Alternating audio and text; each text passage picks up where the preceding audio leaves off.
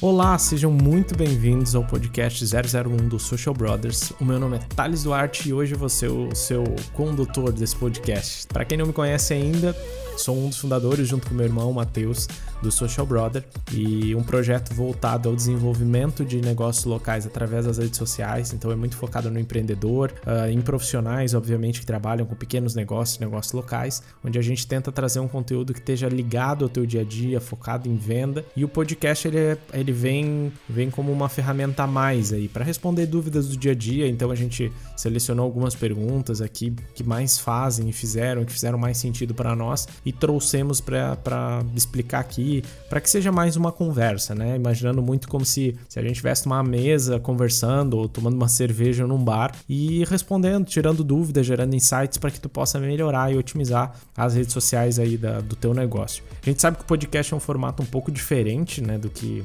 Uh, do que vídeos, que é onde a gente mais costuma uh, fazer o nosso conteúdo. Então a gente está muito atuante no YouTube, no YouTube e Instagram. E o podcast ele veio com, com essa proposta um pouco diferente, de resolver essas coisas diárias mesmo, né? Perguntas que às vezes não dá tempo da gente explicar com mais propriedade, com mais atenção, com mais detalhe. E aqui é tentar uh, gerar um conteúdo legal, enfim, no formato que seja interessante, gere insights bons aí para ti.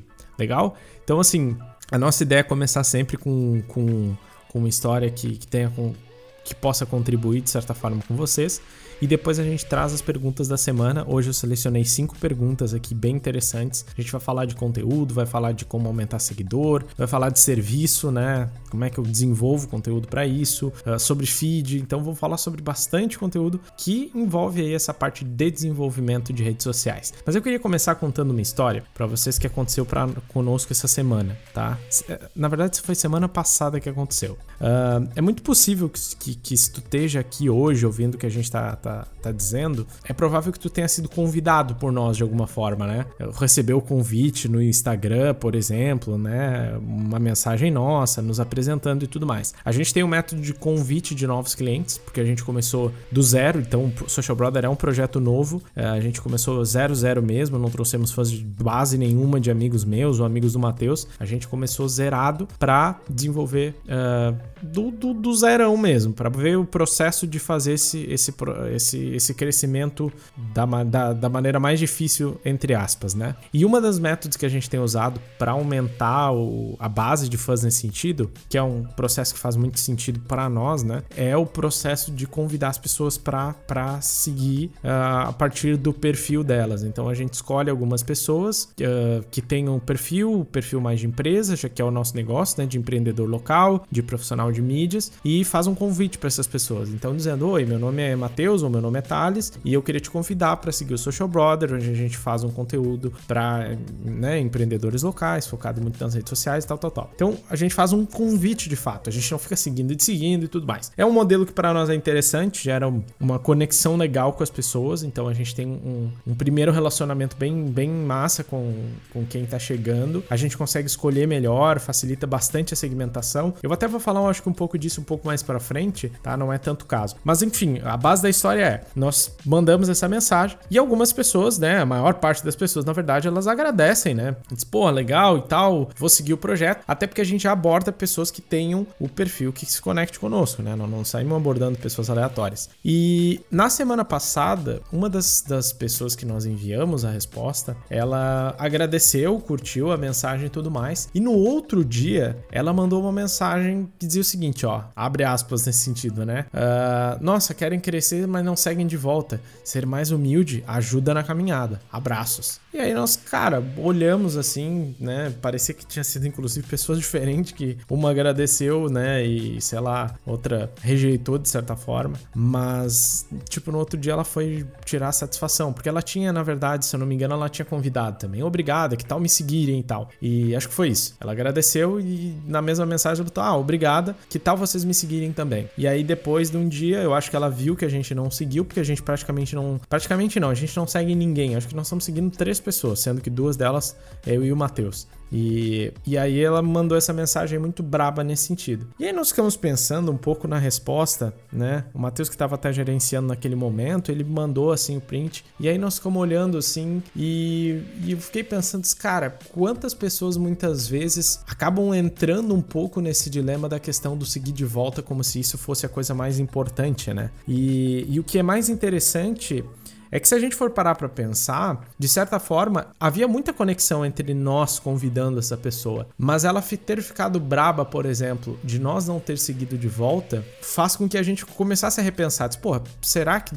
de fato, né? Mas assim, a, ao mesmo tempo, isso só para contextualizar, era uma página de, de lingerie, que ficava, sei lá, no, no norte ou no nordeste do, do, do, país e tal. E aí nós ficamos, cara, olha só. Primeiro, né, a pessoa tá botando muita expectativa na questão de fãs, ou seja, como se fosse uma troca em algum nível, né? Então, assim, cara, se vocês não estão me seguindo e eu tô seguindo vocês, uh, vocês estão, uh, eu tô em desvantagem, né? Ou alguma coisa assim, como se fosse uma relação que tivesse que estar tá em equilíbrio em algum nível, né? Seja lá o que isso queira dizer exatamente. Mas é como se tivesse havido uma, uma traição naquele momento. Parecia que um, um, pouco do teor da mensagem era disso. E qual é o insight que a gente pode entender? Primeiro, pode parecer uma coisa boba, mas muita gente ainda tem esse, esse sentimento do seguir de volta, como se isso fosse uma dívida que de certa forma tivesse. Essa não é, obviamente, a primeira pessoa que, que pediu para seguir de volta. Talvez tu esteja ouvindo isso, talvez tu também tenha pedido nesse caso. E como o nosso, no nosso caso, é uma política nossa, uma combinação nossa mesmo, para que a gente possa ficar focado no nosso conteúdo e não necessariamente no feed feed, a, gente ainda consegue ver como muita gente ainda se importa com a questão do número de seguidores. A pessoa ficou. Tanto que quando ela agradeceu, ela seguiu a nossa página. E quando nós não seguimos de volta, ela desseguiu. Ou seja, não, eu não quero seguir vocês se vocês não estão me seguindo. E eu até entendo em algum nível isso. Mas se a gente for parar para pensar, uma página de lingerie, tá? claramente, né, toda a nossa comunicação já fala que nós somos dois homens, né? Uh, nós moramos no, tipo, no sul do país, enquanto tipo lá era uma loja do interior do norte do país e loja física e não tinha absolutamente nenhuma conexão, nenhuma probabilidade de nós comprar o produto, consumir o conteúdo, sabe? Em nenhum nível. Seria basicamente um número a mais simplesmente para a pessoa. Então, ao invés dessa troca acontecer talvez no sentido de que a gente poderia talvez gerar um valor para essa empresa, porque o nosso conteúdo falava de problemas do dia a dia. Nesse caso especificamente, a pessoa se ofendeu, é, mesmo sabendo que praticamente nada do conteúdo delas vai ter alguma conexão conosco, né? Nós vamos ser um seguidor ruim para ela, porque nós não vamos consumir, nós não vamos interagir, não vamos fazer nada, sabe? Lingerie para dois homens que moram, sabe? Não, não, não faz nenhum sentido. E parece que quando a gente conta essa, essa dessa forma, talvez esteja se perguntando, nossa, mas que óbvio, que, que bobagem e tudo mais. Mas quantas vezes, às vezes, no nosso dia a dia, a gente ainda não, não coloca o, o seguidor como um dos, dos pontos mais relevantes, né? Como uma das prioridades nesse sentido, como um, alguma coisa que a gente tenha que seguir de qualquer jeito, aumentar a base de qualquer jeito, mesmo que seja a qualquer custo, como por exemplo no nosso caso, com um seguidor que não vai ter nenhuma conexão, né? A gente acaba priorizando muitas vezes o seguidor em detrimento da qualidade. Só que pouca gente sabe que aumentar essa base de seguidores a qualquer custo, ela tem um preço a ser pago, né? Esse a qualquer custo ele existe, o custo existe nesse sentido. Por quê? Porque quando tu tem uma base de seguidores ruins, ele bagunça toda a tua base de anúncios quando tu for fazer. Quando tu, tu, quando tu fizer uma segmentação para um perfil parecido com o teu público, tu acaba tendo muitas vezes um perfil mais sujo de pessoas, porque tu vai ter um monte de gente que não tem nenhuma conexão, certo? E isso acaba complicando, tu acaba muitas vezes gastando dinheiro desnecessariamente. Isso diminui o engajamento, isso piora a tua entrega, sabe? Porque o Facebook vai entender que se tu tem uma base grande e pouco a gente está interagindo, teu conteúdo é pouco relevante. Então, será que vale a pena mesmo tu ter um seguidor a qualquer custo, as pessoas têm uma tara, de certa forma, às vezes, por essa questão de seguidor, como se fosse um, um, um objetivo, né? Desde que o Instagram, acho que instaurou o negócio dos 10 mil lá, virou meio que um, uma meta para quem ainda tá abaixo disso. E só que às vezes as pessoas esquecem que não vale, não vale a pena, não vale a pena ter mais um. Tem uma frase que eu falo que, que já falei algumas vezes para algumas pessoas que perguntaram, eu disse assim, cara, seguidor não se perde, seguidor se filtra, porque o medo que tu tem muitas vezes de perder um seguidor, cara, tu tá filtrando a tua base. Tu vai ficar só com a nata, entendeu? Só com aqueles que realmente querem consumir o teu conteúdo, só com aqueles que querem ver, só com aqueles que querem aplicar aquilo que tu tá dizendo entende? E é basicamente esse o ponto mais importante, que no final da história tu tem uma base, nem que seja uma base menor, mas com uma base de pessoas que se importem com aquilo que tu tá dizendo. Porque se alguém não se importa e quer sair, por que que tu quer de fato ir atrás dessa pessoa? Então assim, mais do que qualquer coisa, trazendo para a história ainda, né, dessa página de, de lingerie, se o concorrente dela simplesmente ignorasse essa questão do ego, não tô nem aí se, se, se vocês vão me seguir de volta, seguir a gente e aplicar as coisas e começar a ter resultado, provavelmente vai tomar um espaço. E isso aconteceu simplesmente por uma decisão do próprio ego, entendeu? E muitas vezes, gente, a gente decide, a gente toma decisões no cotidiano, muitos donos de negócio. Eu, eu tenho uma empresa de, de, de branding aqui no, no sul de, do estado de Santa Catarina e já a empresa já tem uns seis anos por aí. E ao, ao, longo do tempo eu convivi com muita gente, muita gente com muito poder, muita gente grande, muita gente pequena. E, cara, é muito, muito, muito comum ver pessoas tomando esse tipo de decisão diariamente, priorizando o ego muitas vezes em detrimento do negócio, priorizando uh, o ego em detrimento do cliente. Isso acontece demais, demais, demais, demais. E não é porque é um lugar ou outro, as pessoas são assim naturalmente. Então, assim, primeiro insight que posso te dizer, talvez já tenha pego alguns aí, mas é, cara, não seja esse empreendedor. Não seja esse empreendedor que vai achar que só vai valer a pena uh, crescer se as outras pessoas estiverem seguindo de volta e tudo mais, sabe? Tipo, tem, tem um outro cara que também eu sigo, que talvez conheça, que é o Ítalo Marcílio, que ele fala assim, cara, ninguém te deve nada. E ninguém te deve nada mesmo. Se naquele convite que nós fizemos a pessoa não entendeu que o nosso conteúdo é bom para ela, tá tudo certo, ela não precisa seguir. Mas o que é mais acaba não fazendo menos sentido ainda é a gente seguir a qualquer custo, entende? Então assim, não é qualquer seguidor que serve para o resultado do teu negócio entendeu? Ele só serve talvez pro teu ego. E quando tu cai nisso, tu e, isso é muito comum da gente cair, tá? Porque muitas vezes fala mais alto, tu acaba sujando a tua base de seguidores, tu acaba tendo menos resultado, tu acaba tendo menos engajamento, tu acaba gastando mais dinheiro com anúncio. Então assim, não não entra nessa porque não vale a pena. E isso, volto a dizer, é muito comum a gente fazer porque a gente olha às vezes para uma base de fãs e quer crescer ela de qualquer jeito, mas não vale a pena. Uma das razões de nós ter escolhido o formato de convite ao invés do seguir de seguir, que às vezes né, dá mais resultado, entre aspas, em termos de captar mais rápido, porque mandar uma mensagem para cada pessoa, depois gravar vídeo muitas vezes, que é uma coisa que principalmente o Matheus acaba fazendo mais, gravar vídeo agradecendo individualmente para cada pessoa dá bastante trabalho, gente. Mas para nós é mais importante eu ter pessoas que tenham a ver do que ter pessoas que não fazem sentido nenhum, tá? Então evita essa essas armadilhas porque não vai fazer sentido. Para nós hoje a gente consegue fazer uma segmentação muito melhor, porque a gente sabe que o público que tá na nossa base, que tá ali nos seguindo, de fato é um público que olhou, que avaliou seguir ou não e que decidiu no final da história seguir e aí entendeu que aquilo traz qualidade ou, ou melhor resultado pro negócio dele também, tá? Então eu só queria trazer esse, esse primeira história aí antes da gente ir para as nossas perguntas, porque isso tem alguns ensinamentos que a gente pode tirar e que pode ter acontecido também conosco que é essa questão de colocar os fãs, né, os seguidores em primeiro lugar. Principalmente quando a gente se uh, tá num, numa base onde esse tipo de coisa é valorizada, tá? Inclusive, acho que a primeira pergunta é sobre isso. Mas tudo bem, beleza? Então, essa era a primeira história, coisa do dia a dia que eu queria trazer para vocês. E agora vamos para as nossas perguntas da semana. Eu selecionei as melhores perguntas da semana aqui, que são perguntas que eu acho que valem a pena dar uma explicação um pouco maior nesse sentido. A primeira pergunta que, que nós recebemos foi da Beijinhos Doces e Tortas. A pergunta foi a seguinte, ó: "Falam em conteúdo, mas não tenho tempo para fazer tanto. E agora?". Gente, essa questão do conteúdo é uma das coisas mais centrais de qualquer rede social, de qualquer base daquilo que vai ser desenvolvido, né, em termos de atração de, de fãs, de conquistar autoridade. O conteúdo ele é o centro, né, da, da estratégia, da estrutura. Nós já fizemos algumas aulas sobre isso. Há pouco tempo eu lancei uma aula sobre planejamento de conteúdo, mostrando como tu fazer, como tu planejar, né, estruturar, uh, quais redes utilizar e tudo mais. E tem uma coisa que pouca gente sabe apesar de nós também já ter feito publicações sobre isso, que a, a grande estratégia, gente, do conteúdo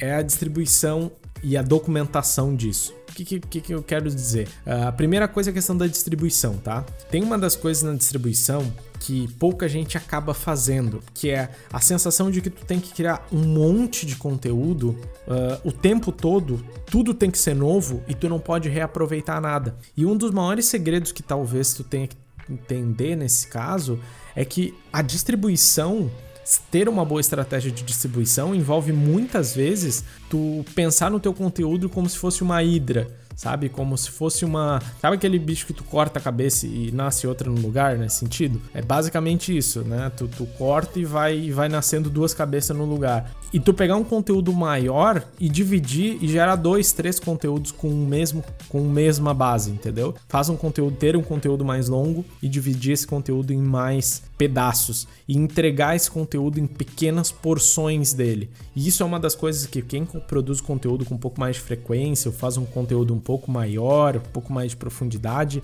uh, se não entender, tu acaba realmente tendo um, um volume de trabalho que é insustentável. Então, uma das primeiras recomendações é justamente desenvolver o teu conteúdo baseado nessa ideia, que tu vai pegar um grande, vai fatiar em pequenos pedaços e vai entregar. E aí é o que tá o ponto, tá? Tu vai entregar tanto o bolo grande quanto os pedaços, não só um nem só o outro, tá?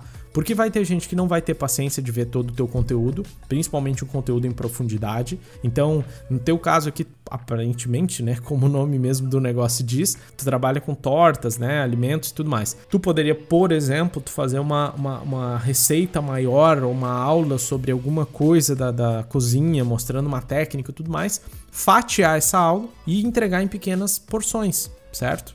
Sem trocadilho quanto a questão de torta, tá? Mas é basicamente isso. Tu vai fazer um conteúdo mais denso, conteúdo de meia hora, 20 minutos, 25 minutos, uma hora, se tu conseguir, vai fatiar isso daí e vai espalhar ele em várias áreas para que o teu conteúdo, para que o teu cliente, aliás, o teu seguidor, comece a consumir pelo conteúdo maior, sinta o gostinho daquilo, veja como aquilo é legal e aí sim ele vai entrando no conteúdo mais denso, que é o conteúdo que te dá autoridade e tudo mais. Então esse é o grande segredo sobre a questão de produção de conteúdo, que é tu conseguir gerar conteúdos mais densos, ficar fazer mais conteúdos densos e fatiar do que fazer muitas vezes conteúdos menores. Porque fazer muitas vezes conteúdos menores, muitas vezes te exige parar várias vezes para fazer esse tipo de coisa. Tá? Ou então, uh, que daí vem o segundo ponto que eu tinha falado, que é a questão da documentação. Isso é uma coisa que o Gary Vee fala bastante, que é em vez de tu tentar criar conteúdo, tu vai documentar esse conteúdo, entendeu? O que, que é a diferença de documentação versus produção? Existem coisas no teu dia a dia que tu já faz, certo? Né? Às vezes preparar uma receita ou, uh, sei lá, dar um feedback para a equipe ou alguma coisa, enfim, que tu já costuma fazer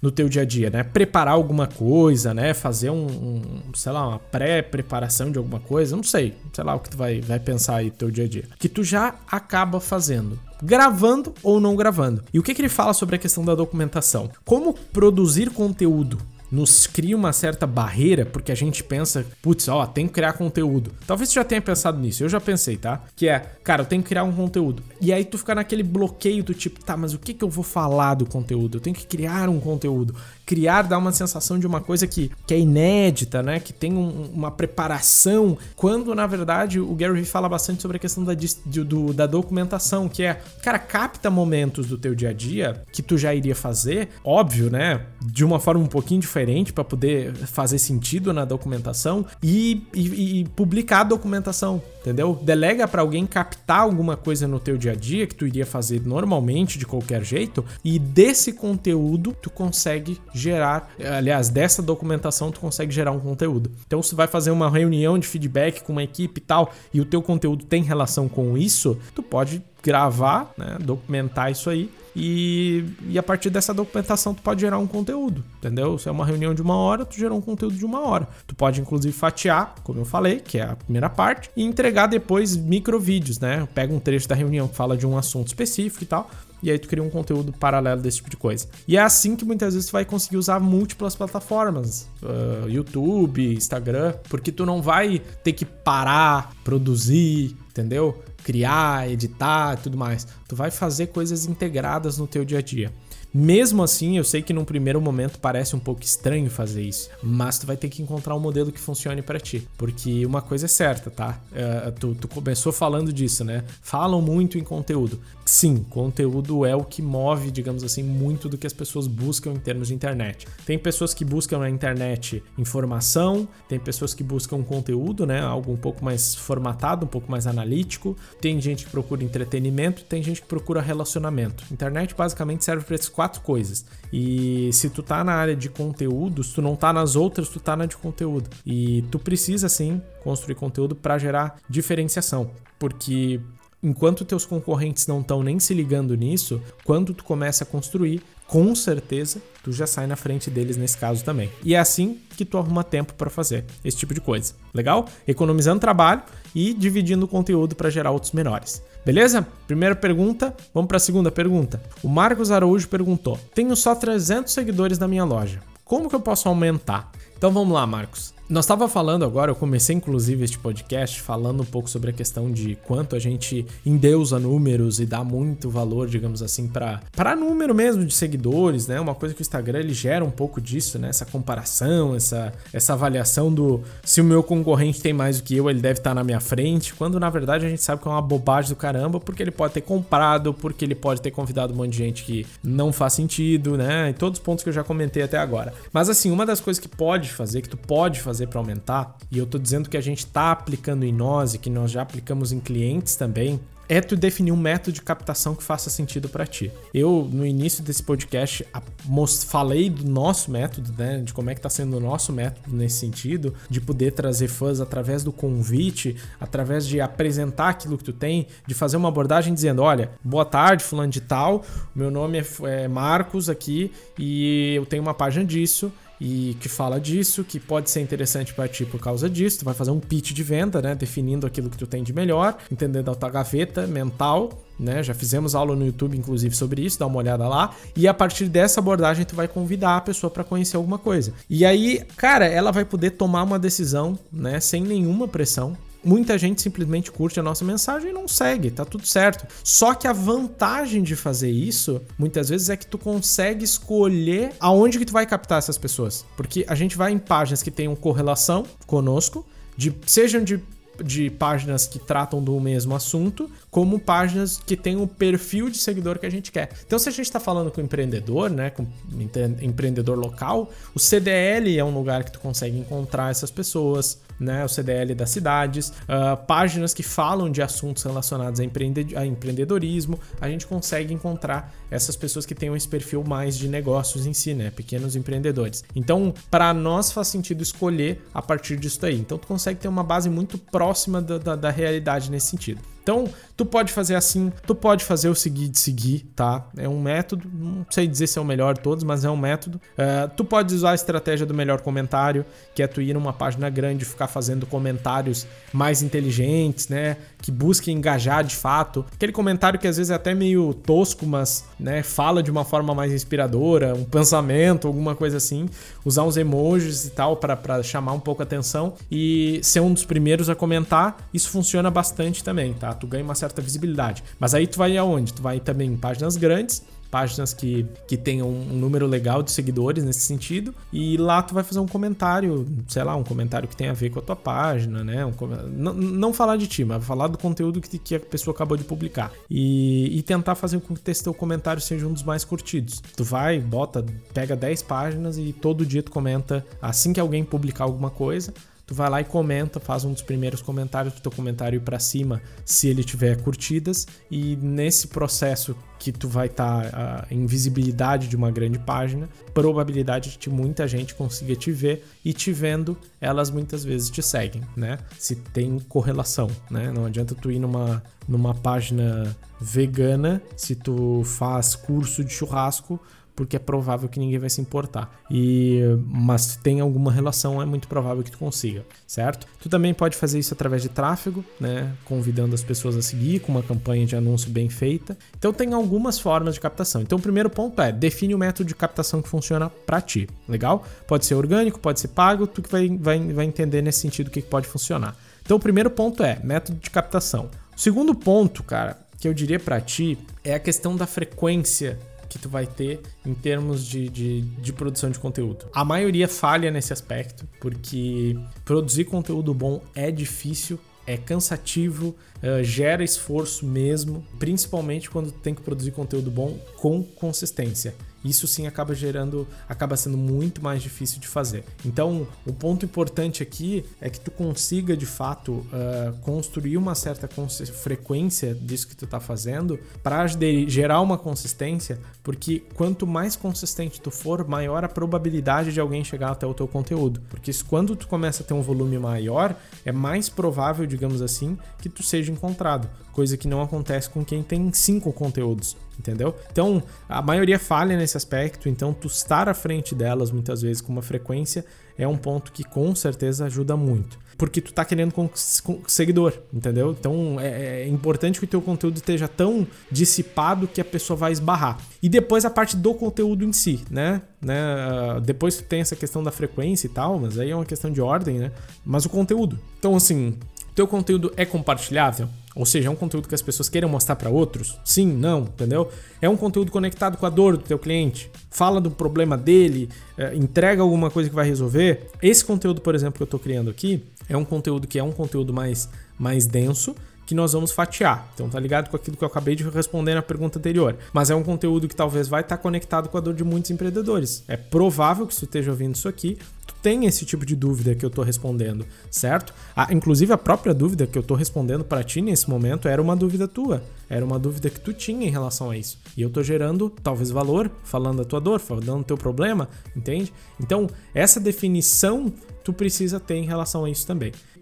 Terceiro ponto, talvez em termos de conteúdo, é, é, eu cuidaria muito sobre a questão da linha editorial. Também na aula que eu fiz esse tempo sobre planejamento de conteúdo, tá, que está disponível no nosso YouTube, essa questão da linha editorial definir um pouco disso. Então, linha editorial, tu vai ter três tópicos, digamos assim, que tu vai topar falar e vai ser o teu cercado. Tu não vai sair muito dessa linha editorial, porque é, é, é, por isso que tu vai construir autoridade, é a partir daí que tu vai construir a tua, a tua força, a tua autoridade, a tua base, entendeu? E é a partir disso que as pessoas vão te seguir. Se tu expande demais a linha editorial, tu acaba caindo no, no problema de, de muitas vezes as pessoas não saber por que, que elas estão ali, entendeu? Pô, mas tu tava seguindo por causa disso, porque tu fala um conteúdo legal, e aí do nada tu tá falando conteúdo que, que sabe, que não tem nada a ver, que tá desconectado. Eu não tava querendo isso, eu não tava esperando por isso, mas eu quero ver outra coisa, entendeu? Então, esse tipo de coisa é importante que tu se mantenha dentro disso. Beleza, Marcos? Então, assim, resumindo, tá? Com 300 seguidores na tua loja, cara, tu tá bem no início, tem bastante coisa que tu tem que fazer. Então, foca no método de atração, né, de captação, como se fosse um funil. Tu tem que fazer as pessoas entrarem e para elas entrarem tu tem que gerar bastante coisa. Tu vai fazer isso captando elas talvez individualmente, talvez através de anúncio. O conteúdo com certeza é uma dessas formas de atração e depois a questão de retenção, ou seja, tu manter elas interessadas, tu vai fazer isso tanto com a frequência quanto com a questão de conteúdo. Frequência de conteúdo, tá? E aí dentro do conteúdo isso, compartilhável, conectado com a dor, dentro da tua linha editorial, tá seguindo mais ou menos essas bases. Então essa seria a dica que eu daria para ti, aumentar essa base de seguidores. Isso é exatamente o que nós estamos fazendo no Social Brother. Isso é exatamente o que eu faço com os meus clientes lá. Isso é exatamente o que o Matheus faz com os clientes dele. A gente faz a mesma base, tá? Frequência, conteúdo e uma forma de captação própria que funcione para o teu negócio também. Teu negócio tempo que tu quer, né? Às vezes tem gente que quer resultado muito rápido e aí o estilo, o formato da captação ela muda em função desse tipo de coisa também. Próxima pergunta, Mariana Jax perguntou: presta serviço para empresas. Que tipo de conteúdo é legal de fazer? Então assim, gente, para quem é prestador de serviço, tem uma, uma, um segredo interessante que, que tu tem que considerar. Assim, ó, como prestador de serviço, e eu sou prestador de serviço também, e a mesma coisa também aplico, tá? Isso que eu tô dizendo também aplico no meu negócio não só para meus clientes, quanto no meu negócio também. Uh, tem uma coisa que é, que é importante tu entender. O conteúdo, o conteúdo online que o prestador de serviço uh, pode gerar, ele é meio que um atalho para o processo de contratação. Pouca gente às vezes presta atenção nisso. Porque assim, quando tu presta serviço, tu passa por um processo, todo prestador de serviço passa por um processo de convencimento de que tu tem a competência, certo? De fazer o teu próprio trabalho. Então, são dois convencimentos geralmente que o prestador de serviço tem, né? Primeiro, tu precisa convencer que tu tem competência E segundo, tu precisa convencer que tu tem competência para fazer aquilo que esse possível cliente precisa. São dois tipos de competência que tu precisa demonstrar. E por que, isso é, é, é importante de, de trazer à tona, tá? Porque assim, quando tu faz conteúdo online e muitas vezes um cliente começa a orçar o, o serviço contigo a partir desse, desse, desse conteúdo, que ele já te conhece a partir desse conteúdo, essa parte de provar que tu tem competência, ela, ela, tu já pulou, tu já tá à frente de outros fornecedores, outras empresas, né, outras pessoas que vão ser, tem potencial de ser contratado, porque ele já sabe que tu sabe fazer, ele já sabe que tu tem esse conhecimento. O que tu vai precisar discutir de certa forma é se com a tua experiência tu consegue ter competência para resolver o problema dele, né? Se vai dar o um match ali teu com ele e se o preço vai caber dentro do orçamento, né? Que isso obviamente vai ter que ser feito também. Mas no geral, o que tu tem que entender é que o primeiro passo é tu conseguir construir esse conteúdo para atalhar esse processo. Porque uma vez que tu atalha esse processo, tu acaba podendo, tu acaba podendo, ou tu acaba não precisando, digamos assim, gastar muito tempo no processo de venda convencendo ele de que tu é boa, de que tu é competente, de que isso, que aquilo, entendeu? Então, assim, conteúdo online, para quem é prestador de serviço, é uma das melhores ferramentas. Primeiro, porque gera muito cliente, né? Porque nem todos os teus concorrentes estão. Então, quando o teu possível cliente, vamos imaginar que teu possível cliente, né, o teu prospect nesse caso, esteja buscando uma solução específica aí, né? E ele pesquisa no Google e ele encontra um vídeo teu. É muito provável que se ele te encontrou ali e te pediu um orçamento, naquele momento tu já é uma autoridade para ele. E se tu já é uma autoridade, é muito mais fácil de tu convencer e vender para ele. O processo de venda é um processo de educação mais do que qualquer coisa. Tu vai conduzindo, tu vai convencendo, tu vai educando o teu cliente ou teu potencial cliente para aquilo que tu quer Uh, alinhando com aquilo que ele quer, né? E quando chega nesse nessa uh, encaixe, digamos assim, vocês conseguem de fato gerar o um negócio, né? Contratar em termos de negócio também. Então, esse é um dos pontos importantes de entender, porque uma vez que tu sabe que, que gerar conteúdo é uma forma de fazer isso, tu já larga muito na frente porque teu concorrente vai chegar lá e dizer: "Ah, então eu sou competente, eu sei o que eu tô fazendo e tudo mais". Entendeu? E isso é uma das coisas que, que tu já vai estar tá muito à frente nesse caso também. Beleza? Então, que tipo de conteúdo é legal fazer? Cara, todos os conteúdos possíveis em termos de conduzir o teu cliente para pedir eventualmente um orçamento. E aí a gente tem, uh, ah, para quem uh, quer produzir nesse caso conteúdo, geralmente a gente coloca, além de linha editorial e tudo mais, a gente fala muito sobre a questão de, de conteúdo de topo, meio e fundo de funil. O que, que é isso? Topo, meio e fundo de funil é uma forma de tu determinar qual é o perfil de conteúdo que tu tem que desenvolver, certo? Então, assim, se tu, o que é um conteúdo de topo? Ele é um conteúdo muito do início, assim. É pro cara que tá muito perdido, a pessoa que tá procurando informação ainda sobre isso. Deixa eu te dar um exemplo. Digamos que tu queira ganhar massa muscular, tá? Tu tá sentindo que tu tá muito magro e tudo mais, tu tá procurando no Google como ganhar massa muscular. Os vídeos que tu encontrar nesse caso sobre como ganhar massa muscular, eles são um dos primeiros vídeos que tu vai vai vai é, é, é um dos conteúdos que a gente chama de conteúdo de topo, porque ele é uma das primeiras informações que alguém procura, porque tá falando basicamente da dor nesse caso, entendeu? Putz, eu quero ganhar massa. Legal, beleza? Tu vai procurar a primeira coisa é isso, tá? Então é o conteúdo que a gente chama de topo. Só que o que é o conteúdo que chega de meio? Digamos que tu tenha visto esse vídeo e no meio desse vídeo alguém falou que uma das coisas que ajuda bastante é a suplementação alimentar. Só que tu nunca tinha ouvido falar sobre suplementação alimentar. O que é natural. Não faria sentido. Ninguém tem uma dor, nossa, eu tô sentindo falta de suplementação alimentar sem nunca ter ouvido já o termo. É impossível tu chegar a essa conclusão sozinho.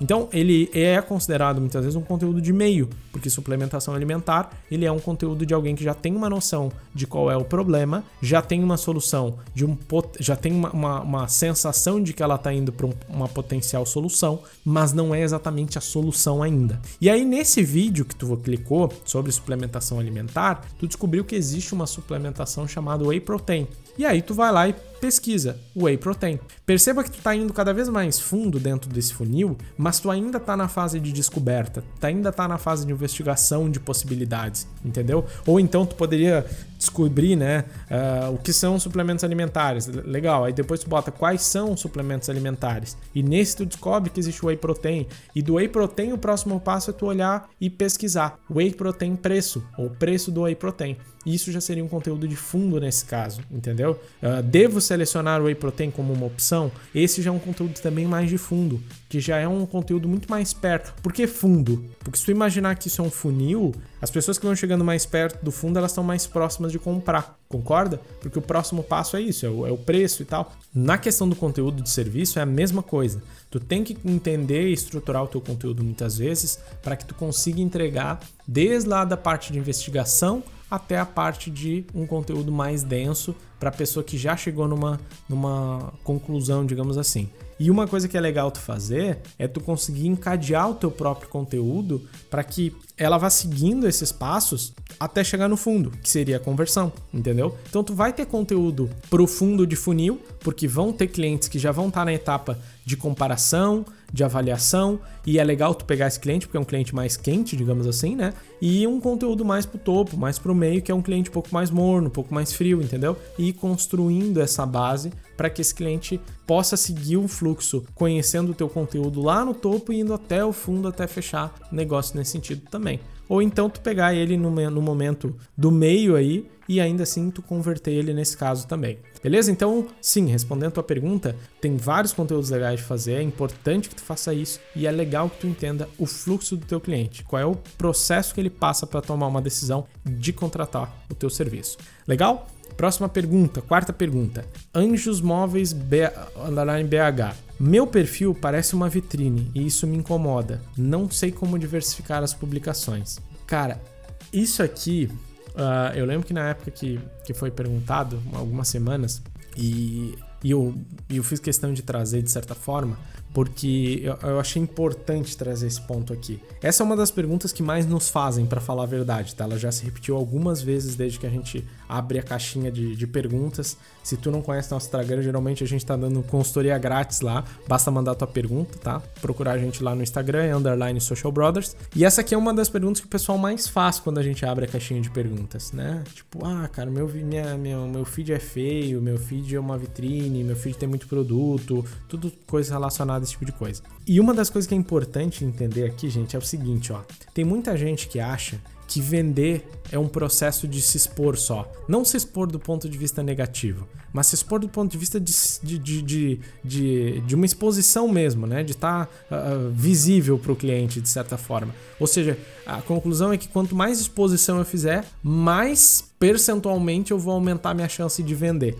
E isso não dá para dizer que é totalmente errado, tá? Não é errado isso. É provável que quanto mais tu te expõe, maior a tua chance de, de, de vender nesse sentido, né? De alguém te comprar. Só que a grande questão é, é que de certa forma esse formato de venda a partir da exposição ele é um formato de venda que não, que não gera valor para ninguém porque é muito mais um formato de quanto mais eu aparecer melhor né? Aquele negócio fale bem, falem de mal, mas falem de mim. E isso é um modelo muito antigo de venda. Isso é um modelo muito antigo de convencimento, né? Porque a gente recebe tanta informação hoje em dia, tanta exposição uh, de, de, marcas, de comunicação, de, de, de redes sociais diferentes, de mídias diferentes, que hoje não adianta mais se expor apenas. É muito improvável, e aí volta ao ponto do que eu estava falando antes ali sobre o funil, que numa dessas exposições uh, tu vai conseguir pegar direto aquele cliente quente que já estava querendo comprar um produto igual ao teu e aí ele vai comprar. Percentualmente vai acontecer, mas não é maioria.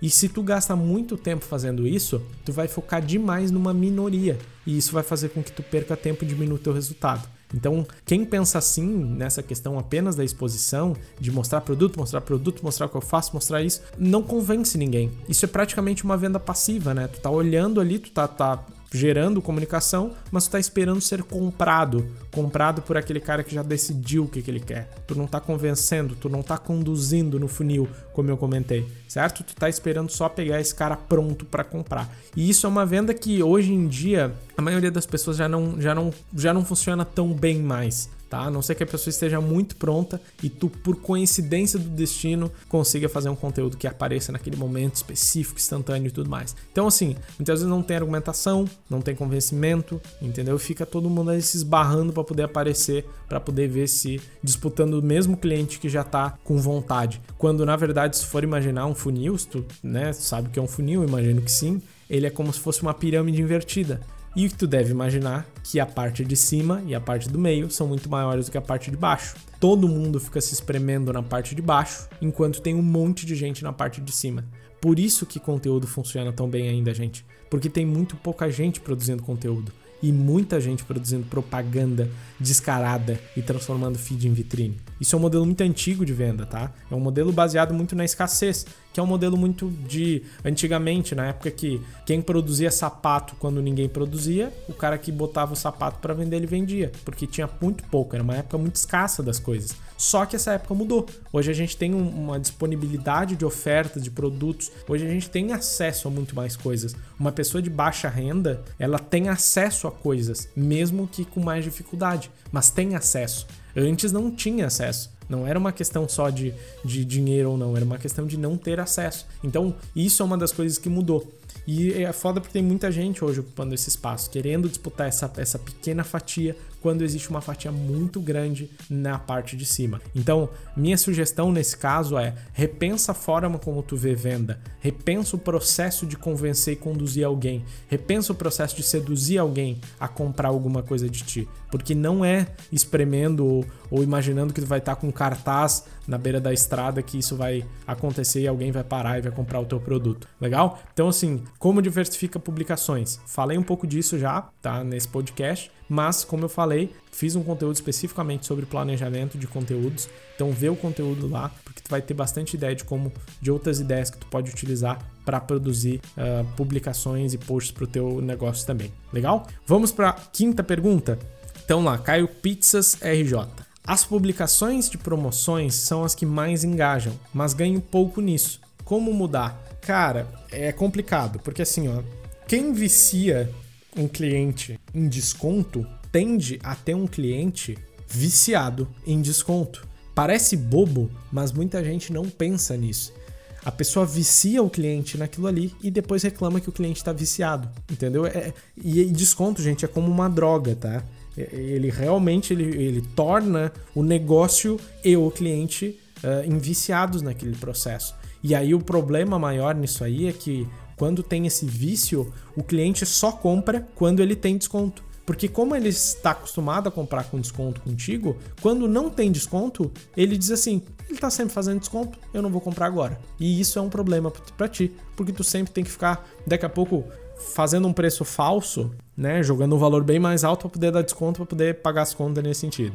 E isso é horrível, tá? Então, assim, o David Oldvie, ele tem uma, uma frase que ele diz que toda empresa que de, depende de desconto está fadada ao fracasso. E é verdade, porque o desconto ele não constrói de fato um valor né? Não tem esse negócio de construir um valor indestrutível, essa coisa forte que uma marca pro produz, que faz com que o negócio perdure. Ele é um artifício de curto prazo que as pessoas usam para o longo prazo. E aí, um artifício de curto prazo que ela usa para o longo prazo, ele para é, de fazer efeito. Igual um medicamento, né? Se tu tomar demais aquele medicamento, chega um momento que ele para de fazer efeito. E aí, tu tem que tomar doses cavalares do negócio, ou então tomar uh, um remédio ainda mais forte, ou enfim, sei lá. Entendeu? Então, assim, não adianta tu basicamente achar que o fato do teu cliente estar tá engajando na tua publicação de promoção vai te garantir um resultado para o longo prazo. E aí, para te começar a fazer uma mudança nesse caso, tu precisa fortalecer, digamos assim, aquilo que te torna único, especial, diferente. E aí entra naquela aula sobre gavetas mentais que eu comentei também é a aula 007 lá no nosso YouTube, onde tem um conteúdo só falando sobre isso, posicionamento de marca, como que entender isso na cabeça do teu cliente, como que tu define a tua gaveta mental, como que tu reforça a tua gaveta mental, todo esse tipo de coisa, tá? A aula 003 também fala um pouco sobre isso, sobre marca e tal, sobre significado, como tu constrói significado do teu negócio. E se tu não entender isso, tu vai, tu vai construir a tua gaveta mental baseado numa coisa que é desconto. Ou seja, quando ele lembrar de alguma coisa barata, ele vai lembrar de ti. O problema é que tu mesmo reconheceu que tu tá ganhando pouco com isso. e aí tu tem um problema que é correr o risco de ter um negócio com tempo de vida limitado, porque tu não vai aguentar continuar negociando com, com esse formato de ganho ou com uma margem tão apertada vai te impedir de crescer, vai te impedir de reinvestir e aí vai te levar ao fracasso, como o próprio Aldiv comentou, certo? Isso não é de agora, né? Faz 50 anos que ele comenta sobre isso, que ele falou isso e por incrível que pareça continua do mesmo jeito até hoje. Então isso é uma das leis de mercado aí que não mudou e não vai mudar e se tu não te adequar, tu infelizmente vai acabar fechando tá? O que não é legal e eu não quero que tu faça isso. Então, veja as aulas porque vai te ajudar a construir um pouco mais de valor, a construir um negócio que perdure e não achar que, que tu vai aguentar ficar fazendo desconto ou mesmo que tu tenha coragem muitas vezes de mudar um pouco o perfil das tuas publicações e tá tranquilo quanto a isso, mesmo que não esteja engajando entre aspas tanto quanto o desconto. Beleza? Gente, então é isso. Esse foi o primeiro podcast do Social Brother. Espero que tu tenha gostado. Nós estamos testando o formato. Se tu tiveres outra recomendação, eu não sei onde é que tu tá ouvindo isso ainda, tá? Se Spotify, se YouTube, se não sei, mas Deixa o teu comentário de qualquer forma, porque nós acompanhamos esses comentários para ver e fala o que, que tu achou do modelo tá? Uh, nós estamos testando ainda, provavelmente vamos melhorar bastante coisa. Num próximo, provavelmente vai estar tá eu e o Matheus fazendo, tá? Então vai ser um jogo de pouco diferente, uma dinâmica um pouco diferente. Vamos fazer alguns quadros. Se tu tiver perguntas que também queira fazer, faça. Eventualmente a gente pode pegar uma dessas perguntas e responder ela aqui para todo mundo, porque a tua dúvida muitas vezes pode ser a dúvida de alguém também. Legal? Então não deixa de nos seguir tanto no Instagram quanto no YouTube, tá? Isso dependendo de onde tu tá ouvindo esse podcast também aqui nessa conta, tá? Uh, independente de onde tu estiver ouvindo, de onde tu estiver ouvindo isso, eu quero te deixar o meu abraço e te convidar para ouvir o próximo, que eu ainda não sei quando é que vai acontecer, mas vai ter um próximo, tá? Consistência, né? O nome do jogo, nós vamos fazer, garanto para ti. Cara, obrigado por ter ouvido. Espero que tu tenha gostado. Valeu, um abraço e até a próxima.